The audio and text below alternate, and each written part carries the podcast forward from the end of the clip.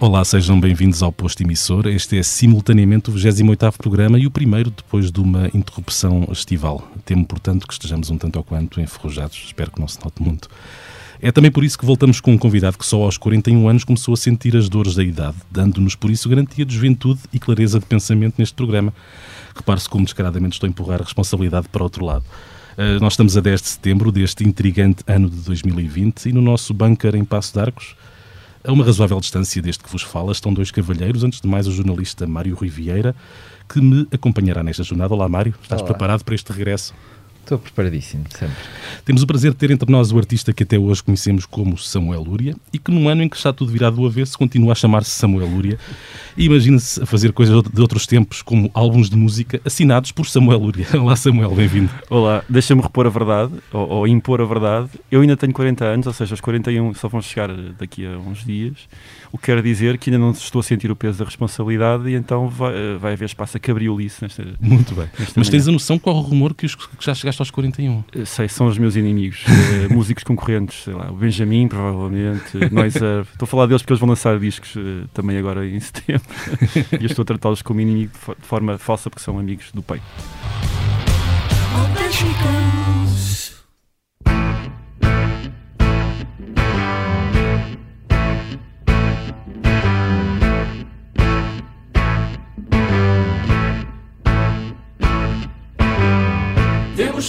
fingir muita dentição, mas não.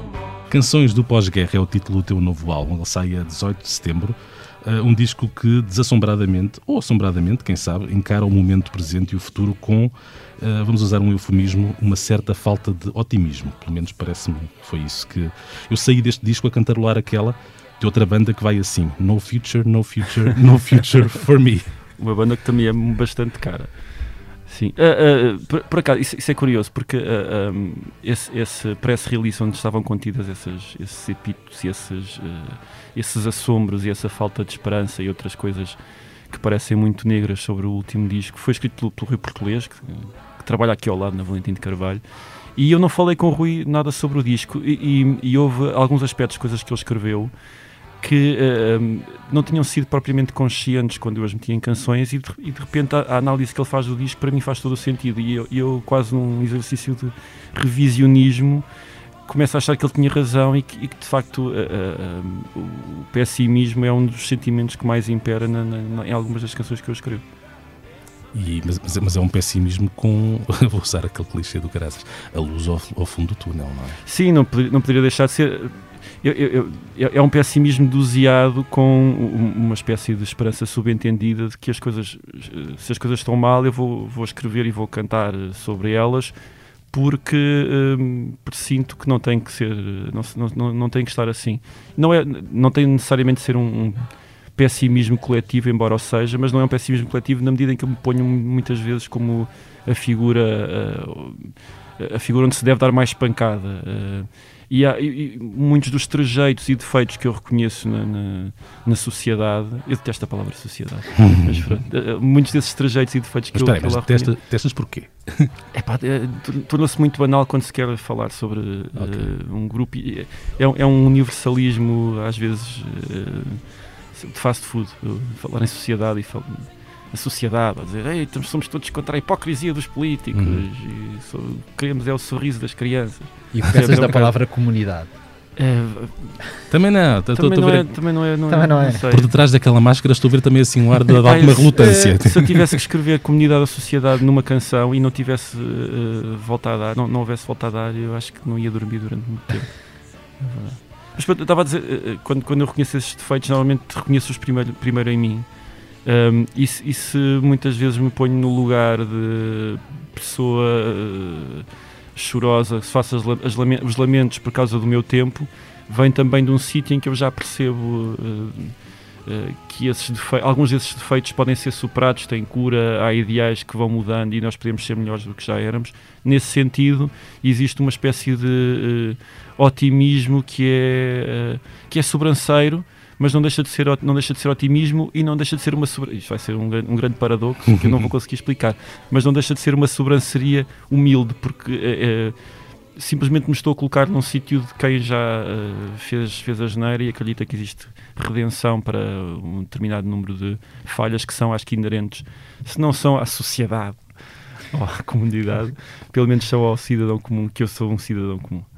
Este, este Canções do Pós-Guerra, na verdade, chega eh, no momento em que nós estamos no meio de várias guerras, sendo elas, obviamente, uh, contra, contra este, este vírus. E, na verdade, este discurso todo, o discurso político, baseou-se muito numa, num, num, discurso bélico, não é? Sim, sempre sim, aquela, sim. É sempre o, o, o inimigo invisível, quem é que tu tens na tua. Que outros inimigos é que tu tens na tua mira neste momento? Além Porque há uns que estão mais à vista, não é? Há, há o invisível e depois aqueles que estão. Há uns que estão tão, tão à vista que nem, nem é preciso mencioná-los, não é? Faça favor. não, mas tens razão nisso no, no discurso bélico, para bem, para bem da verdade e, e, para, e para até para me disfarçar de um oráculo qualquer, de um profeta qualquer. Todo este disco foi escrito, idealizado e intitulado Uh, em 2019 ainda, uh, uhum. sem, sem eu saber que estas coisas. Portanto, a guerra acontecer. era diferente. Por um lado era, por outro lado não era, porque, embora o, o enfoque do, do, que se tem passado hoje em dia esteja na doença, que era uma coisa de alguma forma impensável, e nos cuidados que temos que ter, etc., eh, eu acho que boa parte das discussões ou boa, boa, parte das coisas que nos fazem perder a paciência são coisas como uh, negacionismos, uh, um aproveitamento populista do que se está a passar. Uhum. Uh, e esses, esses, sintomas de que, havendo uma crise, haveria esse aproveitamento, são coisas que já existem há muito tempo claro. e, que se, e que se têm estado a agudizar cada vez mais. Eu, quando escrevi este disco em 2019, mesmo não sabendo que ia acontecer uma pandemia, tinha já a noção, e, e não precisava de ser uh, um observador especialmente atento, mas tinha a noção de que, havendo uma mínima crise, haveria esse tipo de aproveitamentos, haveria uh, esse, uh, esse seguidismo, haveria o facciosismo que, que, que, não é só perigoso, chega a ser criminoso. Hum. E, isso, isso, estava, estava era superficial. Sim, o mundo já estava a ser liderado por pessoas como Trump ou como Bolsonaro. Claro, é? claro. Portanto, já havia essa, esse discurso já se começava a extremar muito antes de Sim, disto uh, acontecer. isso, isso há, dois, três, quatro anos eu nunca diria que esse tipo de tendências teria respaldo no nosso país. Uhum. E, e, e, o facto de nos últimos dois anos, um ano e meio, começar a perceber que não é bem assim, que afinal uh, as lições da ditadura que nós tivemos durante tantos anos começam a esfumar e que de repente abrimos portas a coisas que, que eu achava que eram impensáveis, pelo menos no nosso país, achava que estava inoculado contra esse tipo de, de ideologias. É, é, é, foi, foi muito duro, uh, uh, até porque foi, foi quase repentino perceber que não é bem assim, que, que, que estamos mais permeáveis a, a, algum tipo de ideologias que eu achava uh, absolutamente sanadas. Hum. E por outro lado, um, mais do que estarmos permeáveis a ideologias que eu achava sanadas, há outro problema que é negarmos alguns dos problemas que são muito visíveis, que sempre aconteceram e que agora uh, o, o, próprio, a própria negação desses problemas se tornou uma ideologia. Isso é, isso é assustador e, e, e não, eu não, não estava isento a esses fenómenos antes de escrever esse disco. Uhum. Lá está, por alguma por um lado, felicidade, porque posso ser o Gabarolas a dizer que foi um filme profeta, por outro lado, infelicidade, porque as coisas estão a acontecer. Quase todos esses problemas se agudizaram no, neste contexto de crise. Claro, claro. Tu há uns anos, e um, pouco relacionado com isto, cantavas Sou neo-retro-redneck. Esta definição vai, vai perseguir para sempre. uh, como é que esse redneck olharia para, para, para, este, para estes discursos mais extremados, porque quer dizer, nós quando pensamos num redneck e pensamos nos Estados Unidos, pensamos sempre nas pessoas que estão ali a defender Let's Make America Great Again e a defender o Trump até, ao, até à última casa. Como é, como é que esse redneck reagiria a esta situação? Eu, eu acho que hoje em dia teria mais cuidado em usar essa frase, embora continue a cantar a canção, porque é, é, é, embora haja muita ironia na forma como eu, como eu me intitulo nessa, nessa música, porque eu basicamente estou a dizer que não sou coisas que de facto até sou e coisas que gosto, uhum. por uma questão de teimosia. E, e acho que um, a teimosia é, é, uma das. Para já, acho que a teimosia é um defeito geracional de todas as gerações e cada uma reclama para si o, o facto de, ser, de serem teimosos. E, e, o que eu escrevi foi exatamente sobre isso. Era eu sou teimoso porque é assim que, que nós somos uh, educados a ser, que, é um, que são exercícios de, de ego e de preguiça. E eu percebo que, se calhar, muito daquilo que hoje em dia são, são, nos está a, a fustigar são teimosias que se extremam e passam, deixam de ser teimosias, deixa de ser um, um finca pé para ser um, um finca baioneta, sei uhum. lá, uma, uma, coisa que fere, que não, não só nos uh, uh, classifica a nós, mas está, está a enterrar farpas nas pessoas que estão à nossa volta e não pode ser. Essa, essa questão de continuares a cantar esta canção e continuares a cantar de, desta forma fez-me um pouco pensar aquelas. Há muitas coisas que, que artistas pensam, olham, olhando para trás para canções que escreveram há 20 anos ou há 30 anos e pensam, pá, eu não posso, não posso cantar isto mais. Tu, como, é que tu vês, como é que tu vês isso? É uma, é uma, é uma espécie de autocensura que não. Não, eu, eu, eu acho que eh, o, o, a ideia de que uh, não é errado nós autocensurarmos e que até pode ser uma coisa relativamente recente. Uhum porque houve sensibilidades que também, eh, eu acho que com todo o sentido, houve sensibilidades que, que que de repente podem manifestar-se, pessoas claro. que não tinham voz e que agora têm. Eu acho que a autocensura não é má quando uh, estamos a, a prevenir uh, ferir sensibilidades que até hoje em dia não, não, não podiam demonstrar os uhum. seus ais. Uhum. E há canções que eu escrevi que já não canto por perceber que podem ser sensíveis e, e, a sensibilidade é mais importante do que a piada ou que a graçola ou até que a ironia que eu podia estar a, uhum.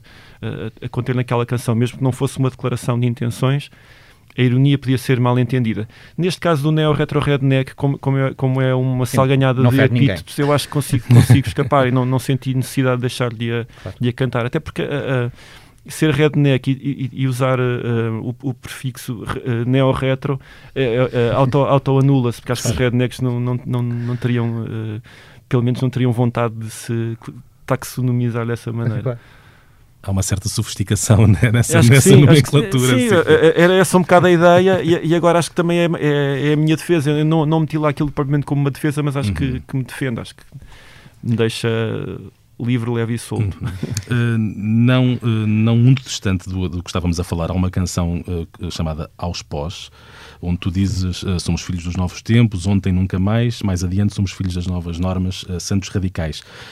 Uh, a minha pergunta, e provavelmente vais dizer-me que já respondeste fazendo uma canção, esta canção, uh, é, não é bem uma pergunta, é, eu acho que isto é tu olhar com um certo, certa visão crítica, chamemos-lhe assim, para uma postura do cancel culture, do politicamente desperto.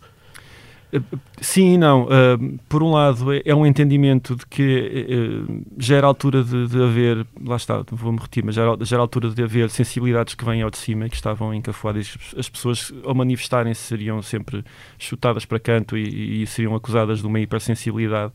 E eu acho que a hipersensibilidade em quem de facto não podia manifestá-la de forma alguma, uh, quando surge finalmente, quando de repente tem uhum. espaço, pode surgir como um grito eh, e é um grito que, sendo exagerado, nós temos que o entender e temos que respeitar e muitas vezes temos que eh, andar de acordo de algumas eh, sei lá, de alguns, alguns pedidos extraordinários que nos possam fazer de, de refriarmos hábitos que não, que não nos custa nada refriar e que, e que, são significativos para quem de facto estava de alguma forma ostracizado ou, ou enterrado debaixo do peso desse, desses nossos hábitos. E nesse sentido, acho que é, é um, é um tempo em que nós devemos abandonar eh, velhas, uh, velhas convicções só por uma questão de tradicionalismo. Não faz sentido o tradicionalismo imperar, não faz sentido sermos conservadores em coisas que só, nos, só, nos, só conservam um regime de estupidez ou um regime de opressão ou o que quer que seja. E nesse sentido, acho que o ontem não se deve repetir. Por outro lado, também percebo que quando. Um, muitas, muita dessa nova uh, sensibilidade se está a tornar numa cartilha que é usada, é também instrumentalizada para exageros e para pessoas que não são necessariamente uh, nunca foram necessariamente ostracizadas, uhum. mas que estão a aproveitar disso é, para, para fazerem uso de, uma, de algo que eu também muitas vezes repito que é, creio que existe em cada um de nós um, um gene sensório. Um, que, é um, que é um gene que muitas vezes nós existe para colmatar Uh, sei lá, necessidades uh, de uh, auto, autoafeto, o que é que seja. Como é que fazemos se temos, estamos com problemas connosco próprios, se não gostamos de nós próprios, uh, amesquinhamos os outros e podemos usar esse gene sensório, que é um gene de, de somos superi moralmente superiores, para o fazer. E acho que existe um, um aproveitamento às vezes excessivo uh, só para o exercício desse género sensório. E existe um aproveitamento que não contempla propriamente o princípio daquilo que se está a defender, contempla-se uma cartilha que é uma espécie de nova constituição moral que está redigida na internet e que nós podemos usar para amesquinhar, para cancelar, para. Uh, para, para, para anular, para, uh, para nos autopromovermos, o que quer que seja. Como é que isto se resolve? Não sei, mas acho que tem que haver eh, sensibilidade de todas, todas as partes e não, e não, é, não é fácil, uh, pelo menos, haver debate quando as coisas estão tão extremadas. Mas deixa-me algo desgostoso perceber que, que muito daquilo que hoje em dia está a surgir como princípio e que pode ser válido rapidamente é, é desvirtuado. O problema é que esse, desculpa, desculpa, esse discurso que, que, se calhar há muito nas redes sociais e aquela um bocado aquelas ideias de ah, mas uh, as minorias, as minorias queixam-se disto, mas eu também, como uh, parte da, da, maioria, também me sinto ostracizado, não sei o quê. O, o, problema é que isso já saltou um pouco do discurso das redes sociais sim, para sim. o espaço público e para o espaço político, não é? Na verdade. Sim, sim, sim, completamente, completamente. Isso é o que eu, que eu acho que é mais grave aí nessa, nessa conversa toda. É, é que foi validado por pessoas que aparecem todos os dias na televisão e supostamente estão ali para defender os nossos uh, interesses, os interesses da sociedade. Sim, e na verdade da comunidade. se aproveitam disso, não é? Não, é, é, é, mesmo verdade. Eh, eh, aliás, por ser, por ser eh, quase um, um novo estandarte, também é só, só essa novidade e, e, e, também quase que para dar a parecer que estamos em contacto com, com um mundo, diria, de espaço virtual que cada vez é mais concreto em termos de opinião e em termos de, de massa crítica que era, que era já não é só aquela, aquele, aquele conjunto de adolescentes que estão em chatrooms, cada vez mais o, o que existe de opinião na internet uh, não tem que ser sequer em, em, redes sociais, pode até ser em Reddit ou em coisas mais esconsas, uhum. tem, tem que ser começado a ter, a ter, em conta porque muitos dos movimentos atuais estão a nascer daí, daí. as pessoas estão a ser arregimentadas nesse sentido e tanto podem, pode ser o Black Lives Matter que eu admiro imenso, como pode ser recrutadores do, do, do Estado Islâmico, mas as coisas estão, são muito importantes então é, é, é muito natural que a, a, atenção tenha que ser redobrada para, esse, uh, para essa cultura que já não é uma subcultura, hum, é cada sim. vez mais a cultura vigente. É verdade. É verdade. Porque a certa altura até a própria, como é que eu lhe de chamar?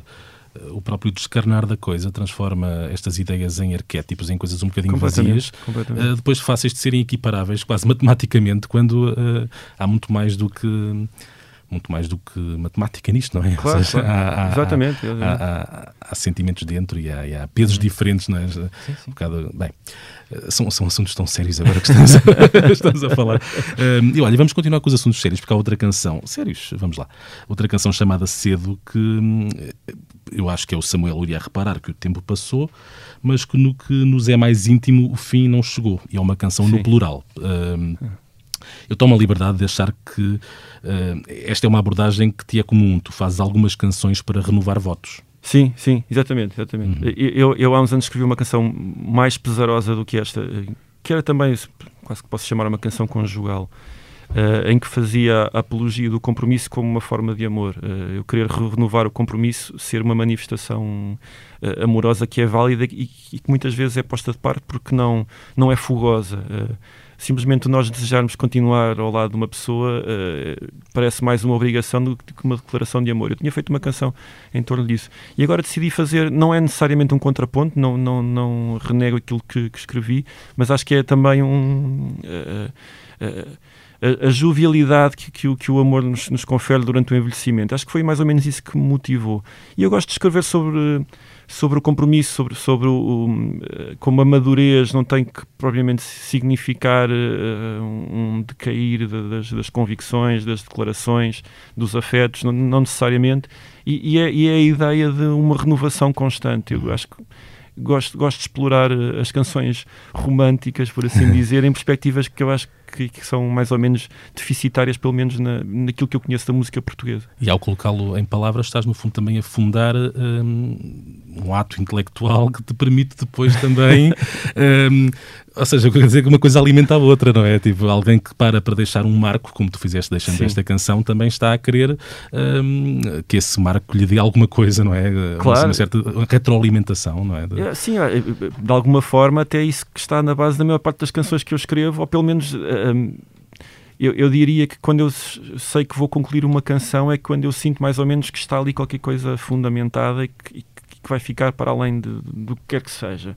Uh, mesmo que a canção de alguma forma depois tenha vida própria, uh, há um, há um é quase um, um, pelourinho que eu deixo ali sobre, sobre um qualquer assunto com o qual eu me quero comprometer e que se precisar de derrubar, irei fazê-lo com outra canção, porque é isso que o anula. O disco, o disco termina com uma canção chamada Menina, uh, que é também o nome de uma outra canção que tu cantas em dueto com, com a Márcia. É bem conhecida a afinidade que tu tens com a Márcia, mas quem é que seriam, uh, se tu pensasses numa, numa banda não oficial do Samuel Luria, quem é que seriam os outros elementos desta, com quem é que tu te cruzas em termos musicais e em termos pessoais uh, que poderia fazer parte de uma, de uma banda do Samuel Lúria, sim? Ah, esse, esse, esse, não sei se isso é uma pergunta muito fácil ou muito difícil, porque uh, uh, eu não tenho qualquer tipo de pruridos em, em cruzar-me musicalmente com pessoas da música que se tornaram meus amigos. Uhum. Uh, e eu encontro neles uh, características que são sempre aproveitáveis. E, e, e simplesmente, e vou ser muito uh, romântico e lamechas nisso, mas eu, eu acho que simplesmente por haver amizade já vai privilegiar que a música tenha algum tipo de, de conteúdo e que a partilha funcione de alguma forma. Uhum. Eu tenho tido muitas colaborações ao longo dos anos com pessoas que, que poderão ser ou não conotadas com, com os meus géneros musicais, também seria difícil dizer só um género, um, que têm públicos que podem ou não ter, ter, ter que ver com, com o meu e que eu acho que poderiam elencar nessa, nessa espécie de banda, mas eu sou uma pessoa muito feliz quando posso ser eh, amigos em palco e uhum. felizmente tenho podido ter muitos amigos em palco nos, últimos nos últimos anos. Aliás, desde que, que faço isto de forma profissional, um, ter podido convidar amigos tem sido um, um, dos grandes prazeres e eu acho que também tem sido um, um dos grandes incrementos aos, pelo menos aos espetáculos ao vivo. O que eu acho engraçado nesta, nesta, nessa discussão é, uh, e eu acho que já ando a falar há muito tempo com, com os artistas que entrevisto sobre este assunto, que é há um novo, e eu sei que não gostas da palavra, mas há um novo sentido de comunidade na música eu portuguesa. Eu não desgosto dessa palavra, de está assim, sim. Eu acho que, eh, pelo menos eu acho que tenho observado isso nos, no, sei lá, há 10 anos para cá. Eu acho que é uma coisa hum. que sempre aconteceu muito na música brasileira, sim, sim, sem qualquer tipo de pruridos. Quer dizer, tinhas o Caetano Veloso a cantar com, com uma artista de, da Bahia, do que quer que fosse, forró, o que quer que fosse, e, e, eu acho que se nota cada vez mais isso uh, na música em Portugal. Tu sentes sentiste essa evolução ou, ou, ou sentiste esse, esse, caminhar para uma coisa mais comunitária? Ou, eu, ou quando... eu, eu, acho que não senti, não senti propriamente uma evolução no sentido em que uh, a minha entrada na música, a, a, a, porta para onde eu entrei na música, ou pelo menos de algum tipo de notoriedade, uh, veio através da comunidade. Uhum. O, o, que eu acho que tem acontecido é que uh, essas pessoas que são, são os meus colegas da altura, muitos deles, têm-se mantido mais ou menos uh, nos lugares de alguma forma cimeiros uhum. e têm cada um deles puxado para si mais gente e então uh, é, é, um, é um não sendo propriamente uma, uma, uma evolução é, é, é, quase como a comunidade fosse uma entidade aglutinadora e de repente com muitos afluentes uhum. mas, mas, mas, sim é, é ainda hoje muitas das pessoas que eu acho que estão a... bem, não só, não só pessoas que continuaram na música, como acho que também um modelo, por exemplo, um modelo de, comunitário de uh, quando, quando, eu, quando eu entrei na, na, na, música com Malta da Flor Caveira, com Malta da Amor Fúria, com, com da Merzbau na altura, os, e andávamos muitas vezes juntos, íamos convidados para festas de, de rádios, etc. Íamos, íamos em matilha uhum. e aquilo era divertido e dávamos nas vistas por causa disso. Eu hoje percebo que esse modelo também tenha pegado em, sei lá, os miúdos hoje em dia, de, de, miúdos, não, não estou sempre a na lista, estou mesmo a falar uma questão de, geração, mas os miúdos da, da Cucamonga, da, uhum. Cucamonga, os miúdos da, da Fetra, etc. Malta uhum. que também gosta de estar em matilha estarem juntos para discutir música. Um, quando acho que isso, isso se calhar hoje em dia não acontece tanto, porque também sendo mais velhos começámos a ter famílias claro. e outro tipo de compromissos, mas ainda assim mantém-se esse espírito.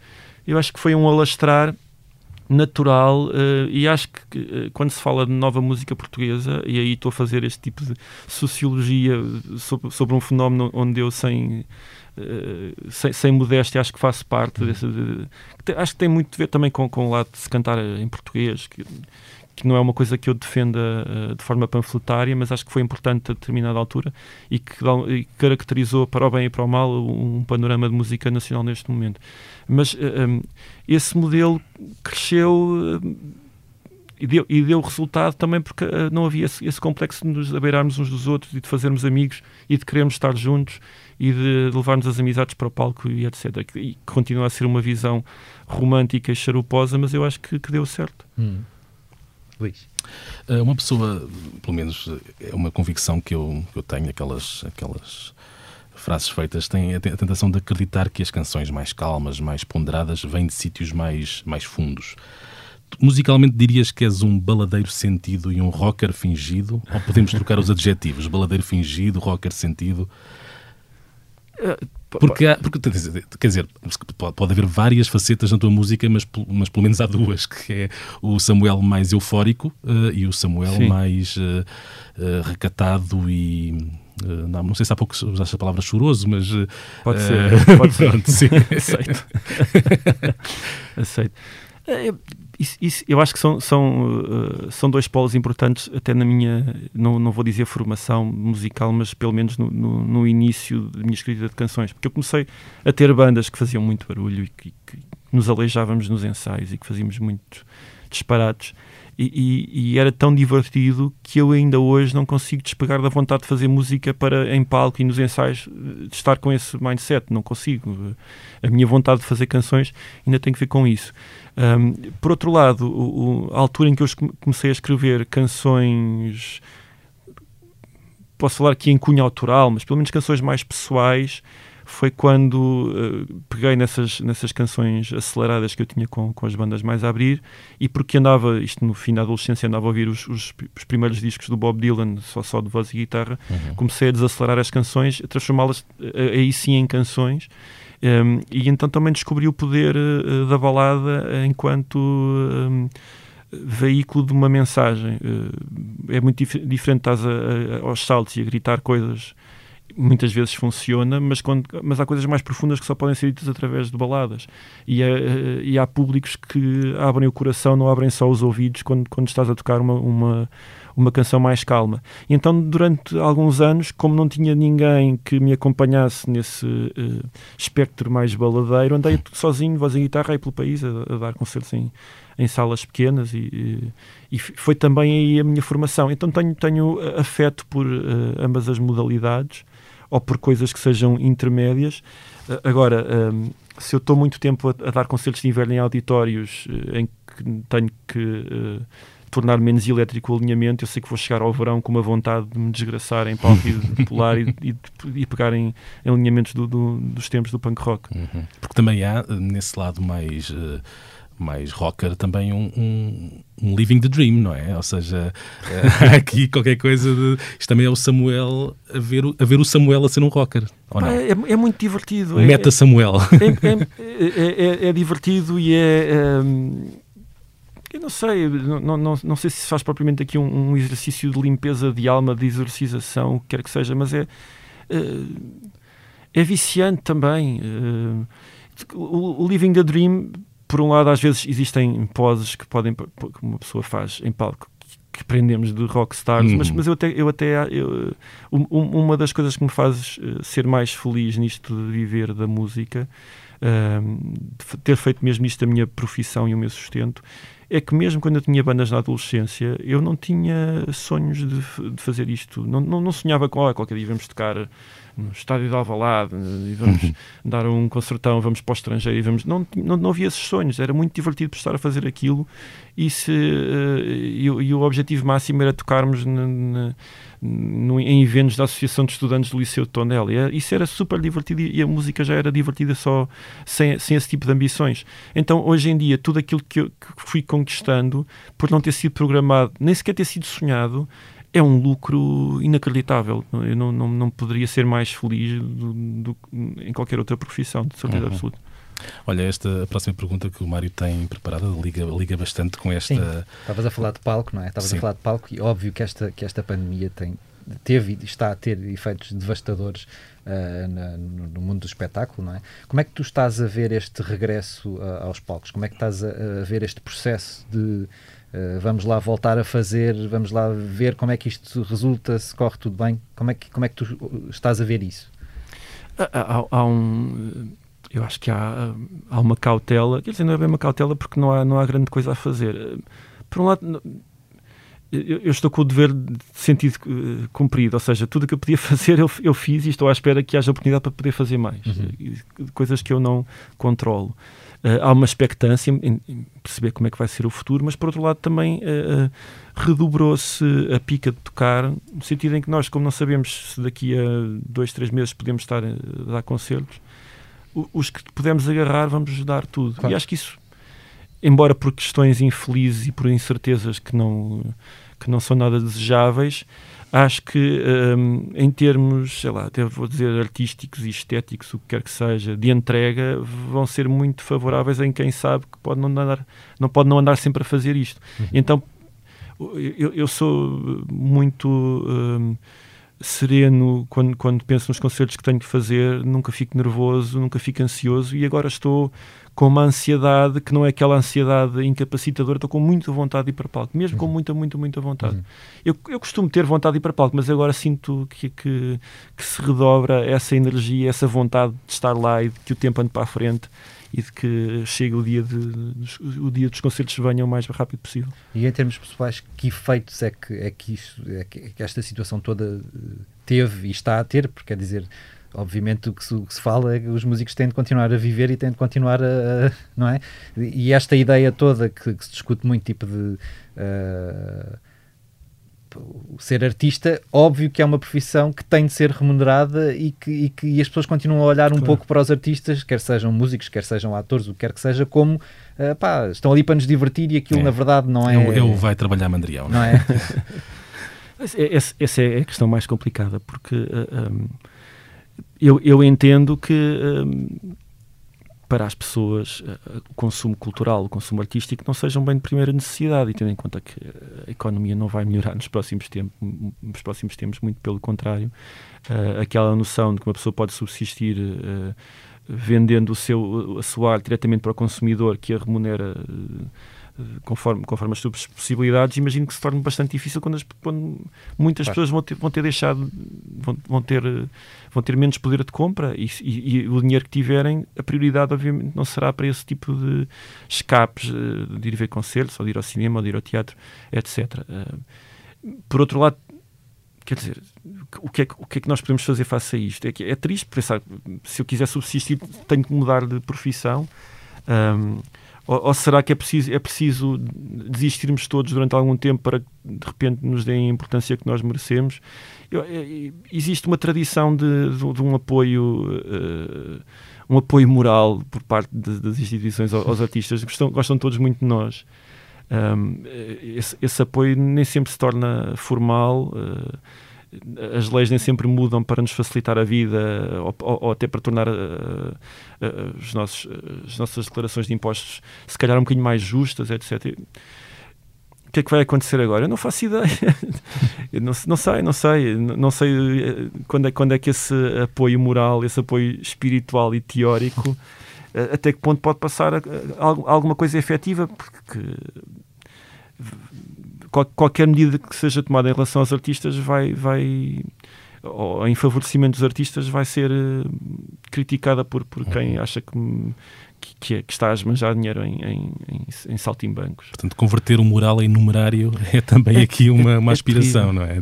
Acho, acho que tá, estamos todos mãos atadas. Então, é, é essa expectativa. Um, e eu confesso, é, é, é, são cenários, eh, por serem tão incertos, eu já decidi que não não podendo fazer grande coisa, uh, estou a fazer o meu trabalho, estou a fazer canções, estou a tentar tocá-las, ou seja, o, o, que eu podia fazer dentro desta minha profissão, e estou a falar da música como profissão, uh, já está feito.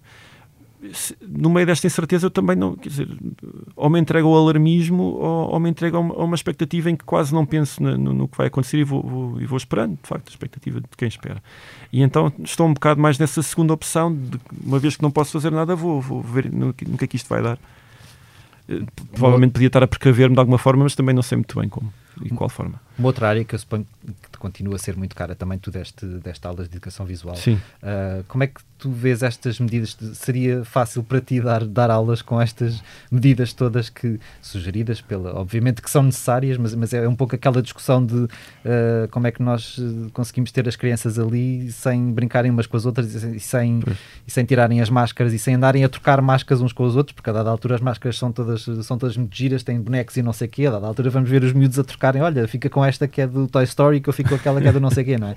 Tu achas que seria fácil para ti lidar com isso se continuasses? Não seria nada fácil para mim. Eu já não dou aulas há, há 10 anos, eh, já deixei o ensino há 10 anos, mas mesmo na altura tenho, tenho a noção que. Uh, não era, não era falta de profissionalismo, mas na minha, na minha disciplina, que era Educação Visual e Tecnológica, uh, eu conseguia subverter algum do formalismo que era necessário numa sala de aula, porque, uhum. uh, sobretudo quando estava a lidar com, com, com parte artística e de ensino artístico, não era, não era toda a disciplina, não era toda consagrada ao ensino artístico, mas quando queres privilegiar algum tipo de criatividade tens que fazer algumas concessões às, às vontades e às, e às, liberdades dos miúdos, tens que as controlar também, tens que as canalizar de alguma, de alguma forma, e acho que hoje em dia isso está muito, muito, muito mais complicado, quando tens que ter atenção redobrada a, a, a coisas que não têm nada a ver com arte, têm a ver com segurança e têm a ver com, com regras de higiene, seria muito, muito complicado. Claro. Por isso estou, com, estou a solidar com os meus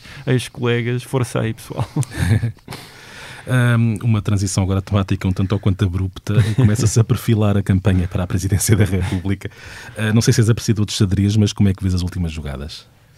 Uh, pá, lá está. O, eu, eu, não sei se não seria mais feliz num país em que uh, o, o, o, líder de, uma, de alguma extrema-direita fosse um bocadinho mais ingênuo ou, ou, ignorante ou burro, como acontece noutros sítios que nós vemos, porque acho que houve uma jogada muito boa agora do André Ventura quando disse que se demitia uh, se a Ana Gomes tivesse mais votos do que ele, porque é, é, o, é o apelo ao, ao voto na Ana Gomes que é provavelmente a única coisa que, vai privilegiar uma segunda volta em que André Ventura pode, pode estar presente e temos André Ventura numa segunda volta, um redobrar de uma campanha eleitoral, caramba, não não estou para aí virado, não me apetece nada, não me apetece mesmo nada. Passamos o show a... foi uma boa jogada, acho que foi uma boa jogada. Sim. Acho que foi uma boa jogada. Pronto, há que admirar, em, em, termos de. Há que admirar a jogada. O árbitro de xadrez considera. o que eu acho é que nestes debates que, que, que, vão existir vai ser, vai, vai, ser, vai ser engraçado ver, porque quer dizer, a Ana Gomes e o André Ventura vai ser uma. Não pois. sei até que ponto é que um ou outro vai conseguir. Não sei lá, não sei. Eu acho que vai ser divertido. Sem Tenho dúvida. quase a certeza que vai ser divertido. Sem dúvida. Uh, pronto. Uh, não, não... Sim, sim. Mas divertido. Acho divertido que, acho que é a palavra. Divertido, ponto. sim. Mas, e depois, exato, e a seguir suspiramos ou não? não é?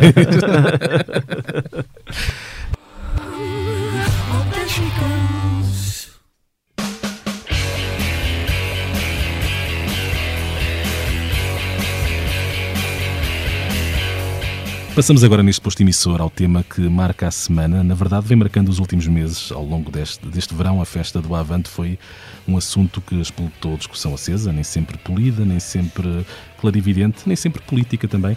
Mas o que é certo é que o evento realizou-se. Teve política, teve concertos de Mão Morta, de Chutos, de Dead Combo, Capicua e foi visto pelos músicos que nele participaram, uh, isto em declarações ao expresso, como uma espécie de tubo de ensaio de experiência.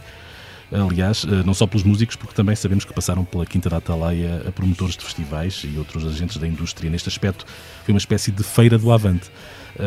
Samuel, o que é que achas que aprendemos ou não com o Avante 2020? Acho que, acho que se aprenderam muitas coisas mais porque houve, houve discussões paralelas e houve uh, defesas e, e, contrariedades que eu acho que não, não, não estavam propriamente a ir ao, ao certo da questão fico muito contente que tenha corrido tudo bem e, e fico, fico, contente que o modelo tenha sido aplicado de uma forma, pelo menos a mim pareceu-me muito eficiente. Eh, e, e, se for o template para que, para que festivais se possam realizar, mesmo apesar da seca das pessoas terem que estar sentadas, etc., a simples possibilidade de estarem quase 20 mil pessoas num sítio um, ehm, distribuídas de forma ordeira agora, claro que nós não sabemos como é que estão as pessoas distribuídas antes de entrarem no recinto, isso é sempre, é sempre problemático. Mas pelo menos pareceu-me que, que, a execução foi funcional. Eh, e acho que teria que ser, senão o tiro no pé do, do PCP seria maior do que aquilo que possivelmente foi. Acho, acho, acho que foram muito ciosos, ainda bem que o foram. E pronto, acho que vai ser uma polémica que se vai dissipar e espero que, apesar de, desse dissipar, eh, fique pelo menos um, a noção de que é possível realizar uhum. espetáculos ao vivo. Claro que de repente tu ouves que ontem houve 650 casos novos de, e, e se calhar esqueces de que, que as coisas organizadas ou não um, estamos, estamos condenados à, à alarvidade com, com que tratamos este estas precauções, estes, estes protocolos e etc. E está aí outra vez tudo para pior. Além de que depois há, quer dizer, a Quinta Data lá é, no fundo, também é um espaço grande o suficiente sim, para sim, conseguir claro, fazer aquele claro tipo de evento, não é? Se calhar claro, há outros festivais que nunca conseguiriam sim, ser até rentáveis porque não conseguiriam ter tantas pessoas, não é? Exato. Portanto, isso acaba por. É bom saber que acontece, mas na verdade, se calhar, ok, acontece naquele contexto e naquele, naquele sítio específico. Sei, talvez dizer, há, há, uma razão pouco, quer dizer, pouco falada, mas ainda assim falada para, para o facto dos festivais, uh, para além da proibição, também não se poderem realizar. A maior parte deles têm artistas estrangeiros que, uh, pronto, que não, que não, que não, que não claro. vêm, que não poderiam vir. Claro. Isto financeiramente, obviamente, que resulta sim, sim, numa, sim. numa aposta furada, não é? Porque ninguém vai fazer um festival se não tiver. Quer dizer, quando falo de um festival, falo de um Nós Alive, de um Superbox Superbox, de um Rock in Rio.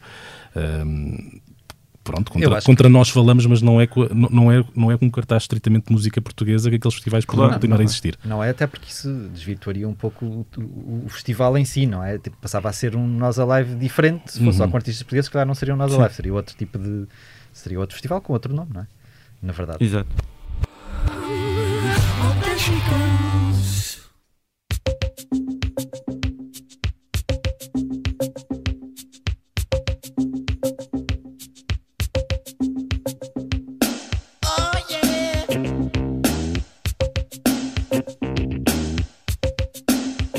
Falamos agora no posto emissor do que andamos nós, jornalistas desta casa, a fazer. Mário, passo-te a palavra, que tens andado mais ocupado do que eu. Sim, uh, pode, pode não haver um número redondo para celebrar, mas 33 anos depois, Sign of the Times de Prince está prestes a ser reeditado e com argumentos de peso. O mítico cofre do gênio de Minneapolis guarda muitas preciosidades inéditas e algumas delas, 45 para ser mais preciso, vão agora... 45? 45. 45 inéditos? 45 inéditos do, do, do fabuloso Vault. o, homem está li... vivo, o homem está vivo escondido dentro do cofre. aquilo, que... aquilo que eu li é que há material suficiente naquele, naquele cofre para uh, ele editar um álbum por ano nos próximos, no próximo século. Foi o que eu li. Não sei se é verdade ou não. Aliás, eu questionei e ia falar disso agora a seguir. Eu falei com, com Matt Fink, teclista da banda The Revolution. Dr. Fink também, conhecido Dr. Fink, Fink, exatamente. Sim, sim que acompanhou Prince nos anos. Esta banda, os Revolution, acompanharam o Prince nos anos 80 e desintegraram-se pouco antes de Sign of the Times chegar às lojas. Algumas das canções que compõem este buquê desta, desta reedição foram gravadas para um álbum que não chegou a ver a luz do dia e que tinha como título Dream Factory. Além de falar sobre essas questões perdidas, agora recuperadas, e do seu amor por of the Times, no qual ainda colaborou, Fink recordou o momento em que conheceu Prince e contou-me que foi um, um, episódio um pouco traumático, porque ele o pôs logo à prova com, com perguntas rasteiras. Eh, tinha-lhe dado duas canções para ele ensaiar. Sacana do Prince. Tinha-lhe dado duas canções para ele ensaiar e o Prince perguntou-lhe: então me ensaiaste a canção X? E ele disse: Não, mas isso não. E ele tipo: Ah, fizeste bem porque essa nem sequer tinha teclas. Portanto, portanto no fundo, ele estava a ver se conseguia ali apanhá-lo e, e, ele aguentou-se à bomboca. Por isso é que ele depois também ficou a tocar com o Prince durante, durante até mais tempo do que os Revolution. Um, ele falou-me também da, da, relação entre, entre os dois, que não foi propriamente fácil, quer em termos criativos, quer em termos pessoais. Confessou que começou por ser amigo próximo de, de, Prince, confidente foi a palavra que ele usou, mas que quando seguiram caminhos distintos no início dos anos 90 já nem falava diretamente com ele, só com as secretárias dele. Uh, a separação deu-se porque Fink começou a trabalhar uh, em termos individuais, uh, em, nome, em nome próprio. E, Coitado, o, homem quis ter uma vida fora. Exato. Fora. e o Prince não gostou que, que ele se tivesse negado a atuar no Rock in Rio, no Rio de Janeiro, em 91, porque tinha outras coisas para, para fazer em nome pessoal. quando o Prince morreu em 2016, eles começavam a falar de uma, de uma reunião com os Revolution, algo que acabaria só por, por, por acontecer depois da sua morte, ou seja, eles reuniram-se efetivamente. e, o, e o Matt Fink disse-me foi que foi uma experiência agridoce, uh, porque estavam muito ansiosos por, por, por, se reunir com ele em palco e não, obviamente não aconteceu. Uh, estas e mais histórias sobre o Prince e um dos seus álbuns mais celebrados vão poder ser lidas em breve no Jornal Expresso. Eu creio que por volta de 18, 19 de setembro. Há de ser. Posso, posso, posso garantir, parece aquele- aqueles programas de desporto em que depois há um gajo.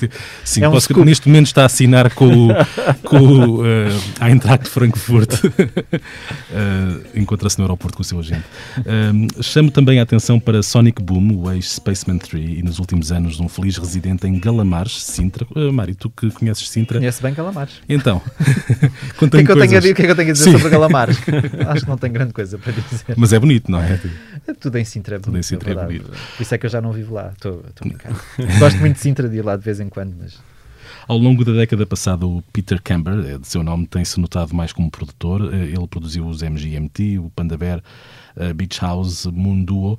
Eh, Tem um disco chamado All Things Being Equal e é o primeiro álbum enquanto Sonic Boom desde 1990, portanto há 30 anos que ele não lançava com este moniker, como se, dizem, como, como se diz nos mercados anglo-saxónicos. Ele foi gravado em Portugal e Camber diz que tem muita natureza sintrense lá dentro. Para ler na revista do Expresso a 12 de setembro. o que quer que Ahm, isso signifique, natureza Sintrense? Ficarás, ficarás eh, tu e quem nos estiver a ouvir a descobrir, depois de ler a minha boa prosa na próxima revista. Uh, no site da Blitz ainda frescas estão integralmente disponíveis entrevistas com Jorge Palma, aos 70 anos, e David Bruno, que não terá muito mais do que 30 e que editou recentemente Raya Shopping, um disco que eu tenho a certeza que o Samuel Luria já ouviu. Já ouvi, já. E então? Gosto bastante. Eu gosto muito do. do Aliás, tu participas uh, É verdade, no, no, no disco anterior Uhum. faço lá uma perninha. uma, uma chamada telefónica, não é? É verdade. E, a, a- a circunstância que eu conheci o David, aliás, não foi bem conhecê-lo, é engraçada porque o David criou uma, uma página que era a gozar comigo, que era no Facebook, que era. eh, Essa parte não sabia. é, ele, ele tinha usado umas, umas fotografias tiradas pela Rita Carmo, que vocês devem conhecer.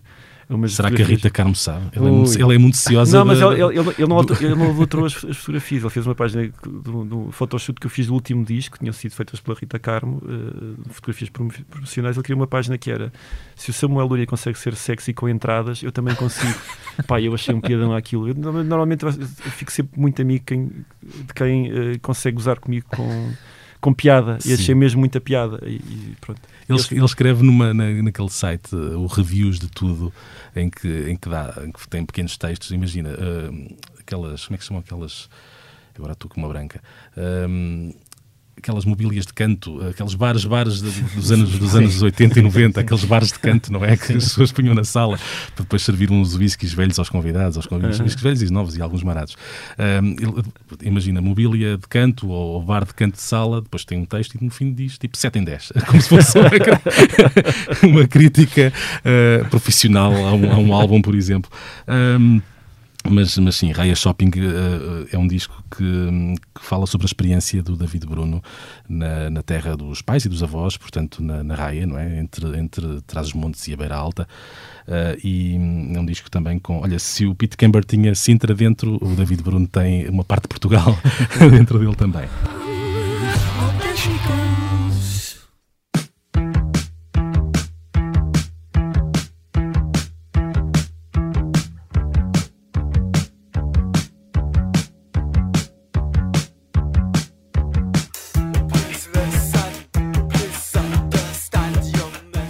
Chegou a altura de falar dos discos que têm mexido connosco. Começo eu com os Crack Cloud, uma banda que eu não conhecia há um mês, mas que desde então me tem dado algumas alegrias. Isto é um bocado como conhecer pessoas, não é? Porque às vezes não conheces aquela pessoa e depois aquela pessoa dá-te gratas alegrias e parece que já conheces há muito tempo.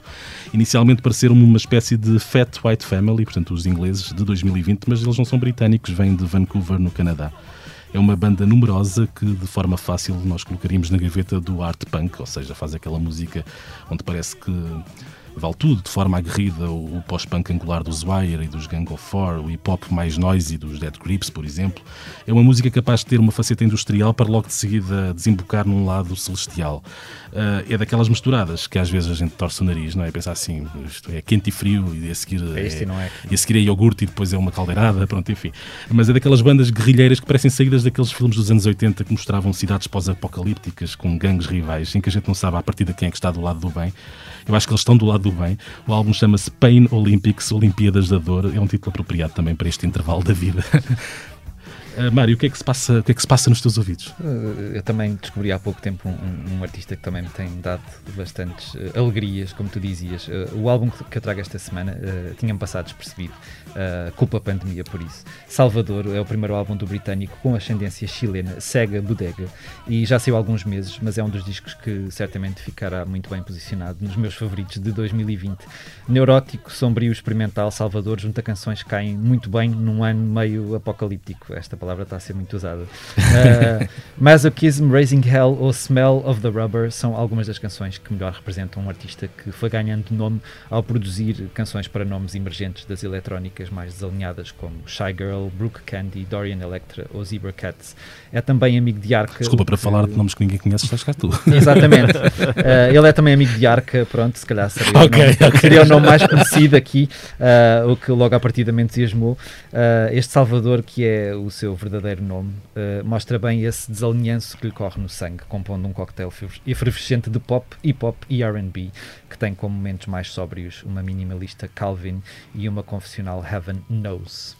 Samuel, e tu já ouviste o disco da tua comparsa 10? Já ouvi que o disco já saiu há algum tempo. Mandei, ela canta no teu disco, a sim, Cat Falcão. Pá, a Catarina é um talento raro. Eu acho que ela vai ser muito grande. Acho mesmo. Estou mesmo convencido que ela vai ser muito grande. Uhum neste, ainda por cima este, este, campeonato de, sei lá, Dream Pop, Shoegaze, o que quer que seja, não, que não está assim tão explorado, sobretudo por senhoras em Portugal. Uh, acho que, pá, se ela não for grande, acho que vai ser uma grande injustiça.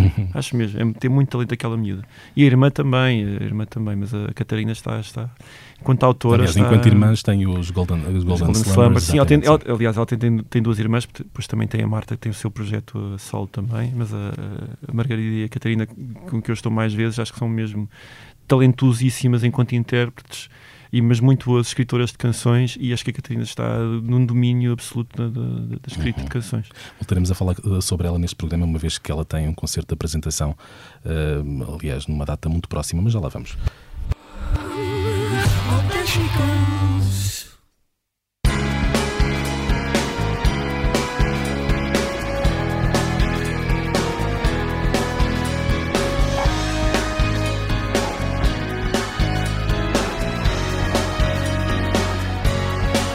Negra tem. Vamos agora falar do que aí vem nos palcos de Portugal em tempos próximos. Mário, o que é que temos na agenda? Num ano sem Festival F, a série de concertos Noites F tem levado música portuguesa a Faro nas últimas semanas, terminando já este fim de semana com atuações de Tiago Nacarato e Bárbara Tinoco na sexta, de Peruca no sábado e de Miguel Araújo no domingo. Miguel Araújo, desculpa, que também é um convidado aqui do disco do, é verdade. Do Samuel, toca guitarras, não é? Ele foi, ele foi lá almoçar connosco ao estúdio uma vez e, e claro, o Miguel está sendo tão bom guitarrista, aproveitei, claro, ele aprendeu a canção logo, gravou logo e pronto, seguiu a sua vida. Muito bem. Estes espetáculos de, das Noites F realizam-se no Largo da Sé, na cidade de Algarvia, a partir das 22 horas. Também no sábado, dia 12, em Lisboa, mais precisamente no Capitólio, decorre o espetáculo solidário Estamos Aqui Yemen, que reúne atuações de Ana Moura, Branco, Capicua, Carlão, Chulage, Dino de Santiago, Márcia, Mara Andrade, Sara Tavares e Selma Wamus, recuperando o fogo. A ideia partiu da atriz e apresentadora Cláudia Semedo e tem como intuito tornar visível a crise humanitária no Iémen, país árabe fustigado por cinco anos de guerra civil. O concerto tem início às 21h30 e as receitas de venda de bilhetes revertem para as missões dos Médicos Sem Fronteiras naquele país. E também em Lisboa, na Quinta da Alfa Ribeira, em São, Domingo de São Domingos de Benfica, começa esta sexta-feira o ciclo de concertos Lisboa ao Palco. Arranca com atuações de David Fonseca e Joana Espadinha. No sábado sobem ao palco António Zambujo e Buba Espinho e no domingo atuam o GNR e Cordel. A lotação máxima é de 600 lugares sentados e a iniciativa tem o aval da Direção-Geral da Saúde. É uma espécie claro. agora do, pronto, aqueles selozinhos Tem de ser, exatamente. Tem ali a cerveja sagra, não, não tem, mas tem uma marca de cerveja e a seguir a Direção-Geral de Saúde aqueles selos dos, dos pósteres. Uh, por fim, queria só acrescentar, lá está, que mandei o bonito projeto de Catarina Falcão vai apresentar Room for All, uma das mais preciosas coleçõezinhas de canções, zinhas, porque são, são, são poucas, uh, canções lançadas este ano no Teatro Maria Matos, em Lisboa, 14 de setembro, e que mais adiante, Samuel Lúria, quem mais, voltará aos palcos no Tivoli, em Lisboa, a 6 16 de outubro e um dia depois na Casa da Música no Porto. São os únicos concertos que tens eh, para já na agenda? Uh, eu tenho mais, mas ainda, ainda agora estive na, com os meus comparsas da Valentim Carvalho, eles disseram, ah, não, mas não anuncias mais porque as pessoas querem ser elas a anunciar, por isso eu vou ficar okay. Tenho em Viseu também, no dia 19. Dia 19 vou em Viseu ao Cubo Mágico. Aí estarás mais perto de. Não é bem jogar em casa, mas. Eh, sim, mas quase. Mas sim, quase. Sim, sim. Olha, por falar em jogar em casa, o tom dela lá se aguenta, não é? Sempre. É o, é o clube, acho que é o clube que está mais tempo sem descer de divisão. Não sei se na Europa, estaria a exagerar, mas é um, é um clube que desde que chegou a uma determinada divisão foi sempre manter isso ou subir. Mas houve ali uns anos que parecia assim haver uma certa macumba envolvida, não é? Porque macumba, isto é, dava a impressão que ia tudo correr mal e de repente, é plot twist mas também foi para compensar os anos em que, durante uma época inteira, se parecia que ia subir à primeira divisão, depois, no fim, eh, tu, descambava. Não sei, se, não sei se em mais do que um ano eh, festejaste no Marquês de Pombal. Este ano, por acaso, não festejei por questões covidianas, senão também teria ido. Acho que não, por acaso, acho que não estava em Lisboa, mas o Marquês é, é o meu ponto de tom de lenço em Lisboa. Ponto de tom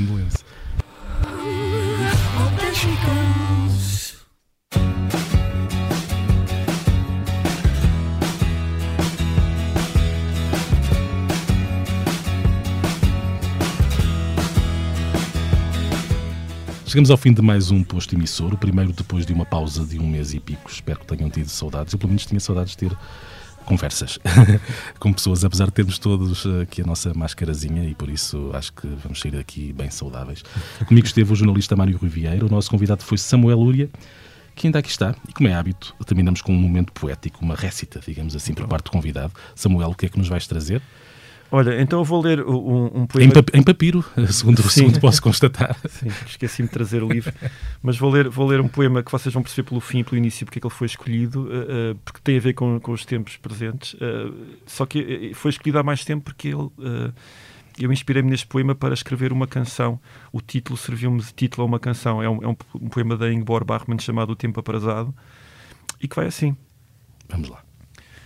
Vêm aí dias difíceis o tempo, até ver aprazado, assoma no horizonte.